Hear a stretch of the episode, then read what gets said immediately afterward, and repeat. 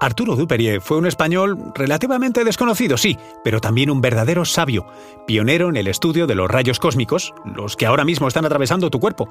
Por ello, llegó a acariciar el premio Nobel, un talento que no fue excepción, sino regla, el producto de la escuela del padre de la física moderna española, Blas Cabrera. Y fue con él con el que Arturo Duperier investigó el magnetismo hacia 1920, al tiempo que trabajaba como auxiliar primero y funcionario después en el Servicio Meteorológico Nacional pero los vientos no soplaron a su favor y tuvo que exiliarse durante la Guerra Civil Española.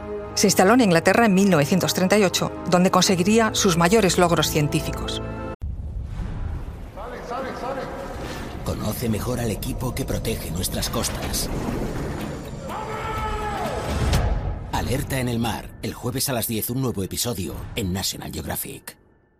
Soy María José Rubio, historiadora y escritora. Y yo soy Luis Quevedo, divulgador científico. Y esto es Despierta tu curiosidad, un podcast diario sobre historias insólitas de National Geographic. Y recuerda, más curiosidades en el canal de National Geographic y en Disney Plus. ¿Y por qué tuvo que exiliarse? Pues principalmente porque no había medios para seguir con las investigaciones y, mm, bueno, también por motivos políticos. Duperier había sido destituido de su cátedra universitaria como parte del proceso de depuración al final de la guerra, a la vez que Blas Cabrera, Enrique Moles y Cándido Bolívar.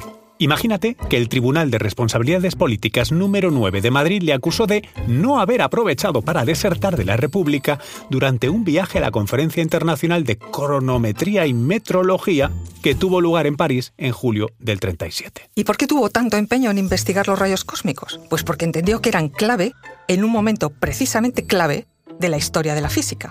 Él contemplaba el universo y veía un gigantesco océano lleno de radiación. Era un gran misterio de la época. Verás, en 1912 el físico austriaco Victor Hess se subió en un globo y descubrió que cuanto más subía, más partículas cargadas eléctricamente encontraba, más iones. Y por lo tanto eso apuntaba a que la causa de esa ionización debía proceder del espacio exterior. Y no era otra que los rayos cósmicos que estudió Duperier. Los llamamos rayos, pero eh, no pensemos en láseres de ciencia ficción. Se trata de átomos, o mejor dicho, trozos de átomos. Sus núcleos, pequeños y abundantes, como el del hidrógeno, estos núcleos tienen unas energías gigantescas y viajan a velocidades a veces cercanas a las de la luz. Los de menor energía vienen la mayoría de nuestro Sol en forma de viento solar, el que causa las auroras boreales. Y las más energéticas, bien, esas provienen de lugares más lejanos y violentos, como las explosiones de supernovas y, en gran medida, siguen siendo un misterio. Tras recorrer distancias asombrosas, esas radiaciones chocan contra los gases de la atmósfera y llueven sobre nosotros en forma de cascadas de partículas subatómicas.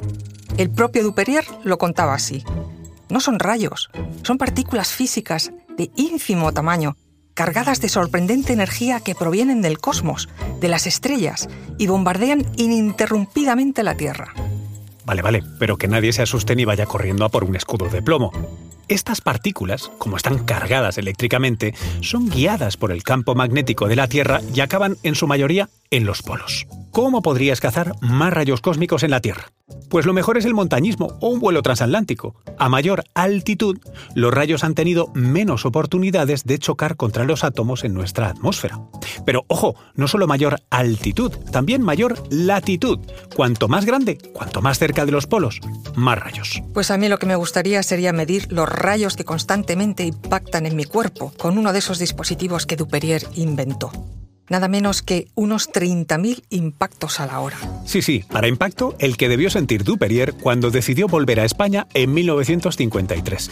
Fíjate que le ofrecieron recuperar su cátedra, pero imagina que el equipo científico que Inglaterra le había donado fue retenido en la aduana de Bilbao durante cinco años tuvo que intervenir el gobierno francés y no fue hasta el año 1958 cuando lo liberaron. Pues todo indica que el gobierno de Franco le invitó a volver en 1953 con cierta astucia, siguiendo una política de recuperación de cerebros exiliados y desde luego por ciertos recelos, porque empezaban a temer que estando aún Duperier en el exilio, la Academia de Suecia decidiera concederle el Premio Nobel de Física, que hubiera sido el primero de esta disciplina en la historia de España. Lo más triste es que España no pudo aprovechar su ciencia. Solo un año después de obtener su equipo de laboratorio retenido, en 1959, murió por problemas de corazón, tan solo a los 62 años de edad.